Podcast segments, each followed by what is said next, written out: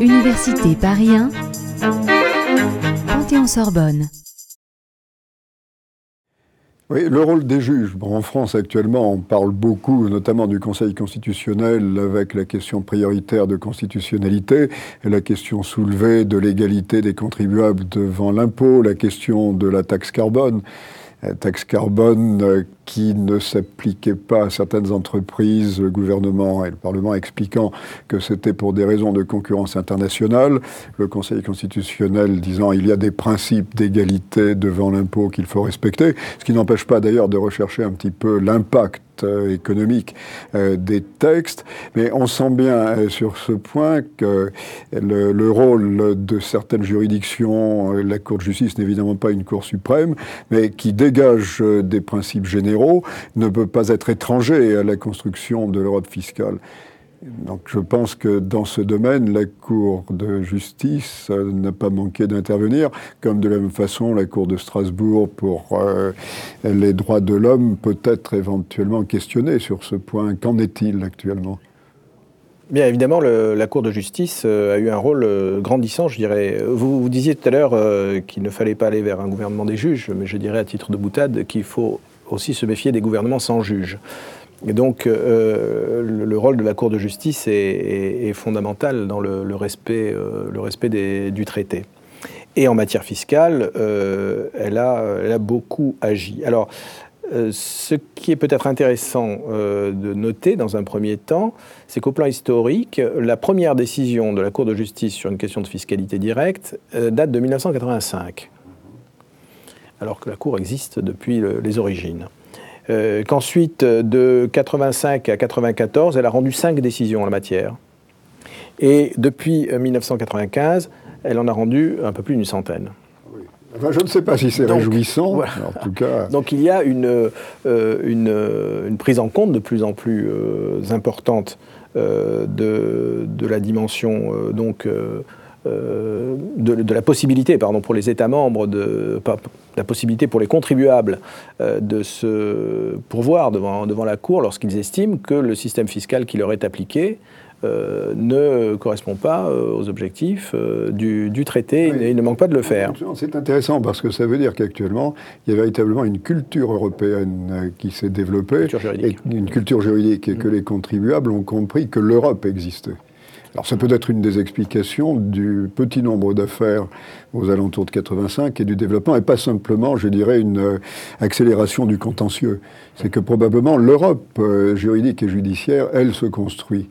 Et disons les choses, euh, monsieur le professeur, puisque nous sommes dans un cadre universitaire, que vraisemblablement l'enseignement du droit communautaire a très largement contribué à former des juristes rompus à l'exigence du respect du, traité. Et donc, des, euh, des esprits capables, de, capables de, se battre sur le, sur, sur, sur le sujet. de spécialistes, euh, puisqu'il y a le droit communautaire des sociétés, le droit communautaire de l'insolvabilité, le droit communautaire de... Et c'est vrai que tous les spécialistes, maintenant, sont obligés de s'intéresser au droit communautaire et aux questions et aux procédures, ce qui n'était pas le cas autrefois. Donc dans notre domaine, les fiscalistes euh, et les entreprises réagissent. Voilà, et ils ne se sont pas privés donc d'utiliser euh, d'utiliser la voie de la voie des, et la décision de 85 euh, concernait, c'était un contribuable, c'était une personne physique. Oui, c'est une personne physique. La, question qui était posée, ça concernait les rassemblements de capitaux. C'était oui, oui. Alors donc, alors depuis cette décision de 85, il y a une, une grande quantité de, de, décisions qui sont, qui sont intervenues. Euh, en matière donc euh, au regard des libertés du traité. Euh, donc liberté de circulation, première décision en la matière, c'est l'arrêt Schumacher.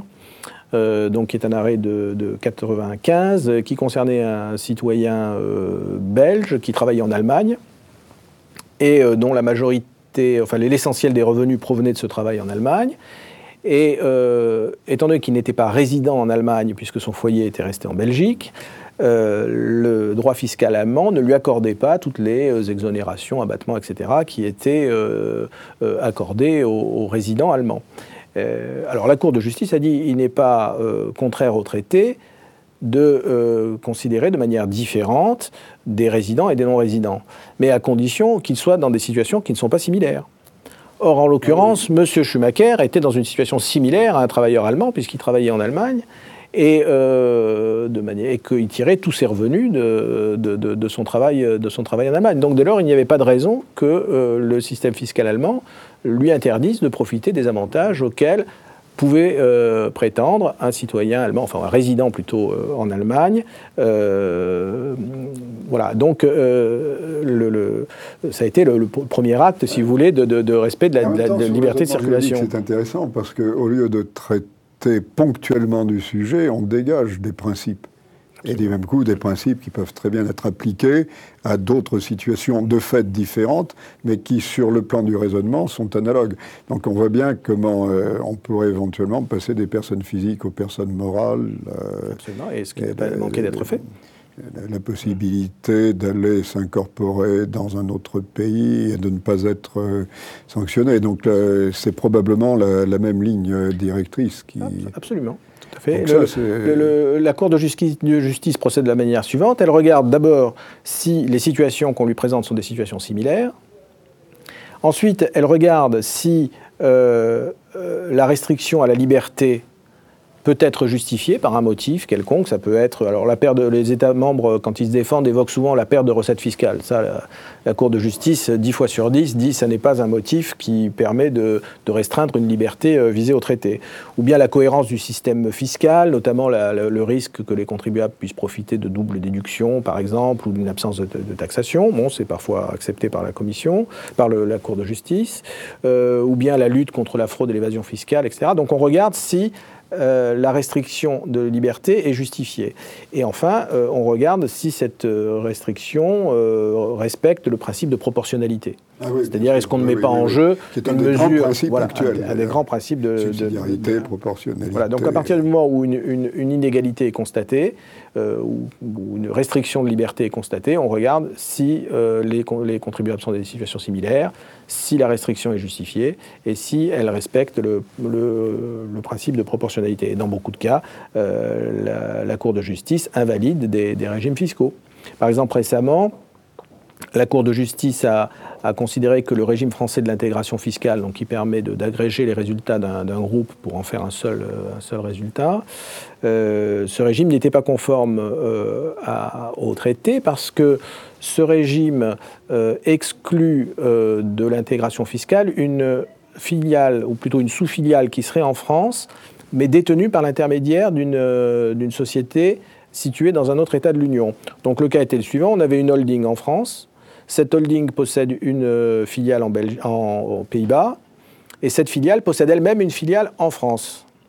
Bon le groupe français souhaitait pouvoir mettre dans son intégration fiscale la sous-filiale qui était située en France.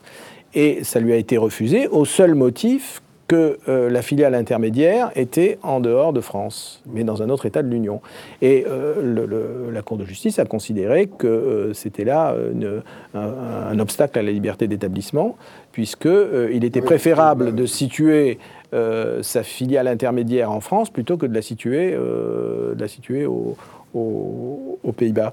Et donc le, gouvernement français et le législateur ont, adopté une disposition pour se conformer à cette, oui, on voit bien d'ailleurs les, grands principes euh, actuels qui, sont, euh, qui rejoignent la liberté d'entreprendre liberté d'entreprendre, liberté du commerce et de l'industrie, mais sur tout le territoire de l'Union. Donc il ne faut pas de mesures qui aient des effets équivalents à des restrictions, s'agissant à l'origine, vous nous l'avez dit dans le traité, la circulation des biens, et s'agissant progressivement par la construction euh, de la Commission et de la Cour, de la circulation des personnes. Mais moi, il y a toujours...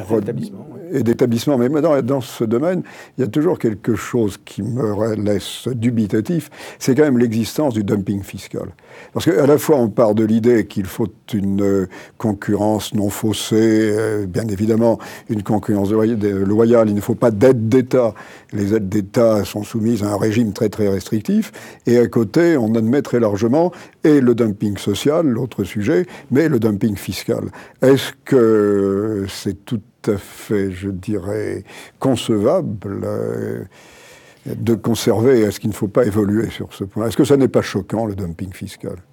Alors, je, pense qu'il est. Euh, il faudrait mesurer, enfin, il faudrait voir dans quelle mesure la Cour pourrait se saisir de, sujets de cet ordre, mais je pense que c'est éloigné de, des libertés strictement évoquées dans, le traité. En revanche, c'est un sujet. en revanche, c'est un sujet qui est beaucoup plus de politique économique et je crois qu'il y a eu une réaction euh, de, de, celui qui était alors euh, ministre des Finances en France et qui est maintenant notre président de la République, qui euh, s'était ému de ce que certains États de l'Union aient un impôt sur les sociétés nul.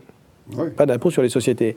Et l'argumentaire qu'il développait était le suivant, c'était de dire, bon, après tout, la concurrence fiscale, c'est quelque chose de, de, très bien. Si un État est assez riche pour pouvoir se priver d'une recette fiscale de cet ordre-là, pourquoi pas, et tant mieux ceux qui sont, euh, ceux qui sont sur son territoire, mais il ne faudrait pas qu'en même temps, euh, cet État, euh, pour reprendre une vieille expression, vienne tendre la sébille des, subventions européennes. S'il est assez riche pour se priver d'un impôt aussi important que l'impôt sur les sociétés, il n'a pas besoin des subsides de, des subsides de la Commission. Et je pense que euh, si on avait un regard critique sur toutes les subventions qui sont versées à des États qui pratiquent du dumping fiscal, on aurait sans doute une, euh, action plus rapide euh, et plus forte que qu'une action par, par, voie, par voie judiciaire finalement. On se rend bien compte actuellement, avec les débats actuels sur la réduction de la dette euh, des États, que la fiscalité ne peut pas en être totalement séparée. C'est même l'élément euh, fondamental dans la réduction de la dette, euh, savoir s'il faut ou non augmenter les impôts. Mais évidemment, la question n'est pas simplement une question locale et nationale, c'est euh, une question européenne. Alors, pour avoir votre point de vue, maintenant détaché, j'allais dire, des, des, contraintes actuelles de droit positif, est-ce que vous pensez qu'on va s'orienter de plus en plus vers une, si ce n'est unification, harmonisation fiscale, ou qu'au contraire, il y a toujours un danger de cloisonnement et même d'aggravation euh, votre point de vue Je sais bien qu'il est difficile d'être prophète dans ce domaine, mais vous qui êtes un spécialiste... je, pense que malheureusement, on ne va pas vers une, plus grande harmonisation fiscale. En revanche, on va sans doute vers un renforcement euh, des, recettes fiscales pour combler les, combler déficits. On ne voit pas de, quelle manière les, États pourraient, euh, pourraient, faire différemment. Alors, un des obstacles que l'on rencontre quand on étudie cette question, qui est, qui est un obstacle très fort, c'est que on réfléchit en règle générale quand on juge des systèmes fiscaux pour dire celui-ci fait du dumping, celui-ci n'en fait pas, euh, celui-ci est vertueux, celui-ci ne l'est pas. Euh, on se base sur des textes. On se base sur leur code général, le code des impôts de tel pays, le code des impôts de Luxembourg, le code des impôts de la Grèce, le code des impôts de la France. On dit voilà leur régime fiscal, ils taxent à 50%, à 30%, euh, ils prennent en compte ceci, ils prennent pas en compte cela. Et puis, il y a la manière dont ce code est appliqué. Euh, je ne connais pas précisément le code des impôts grec, mais je suppose qu'il est assez rigoureux. Mais si euh, ces citoyens ne s'y conforment pas et que euh, l'État ne réprime pas la fraude fiscale, l'évasion fiscale, il est bien évident que c'est l'équivalent d'un paradis fiscal.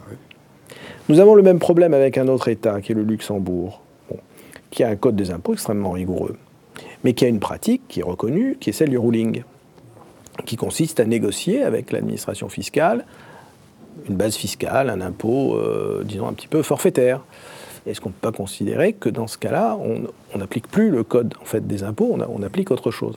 Et donc il est extrêmement difficile euh, de, juger un, un, dispositif fiscal, un système fiscal, euh, uniquement par son écrit, il faudrait aussi pouvoir le juger à partir de sa réalité.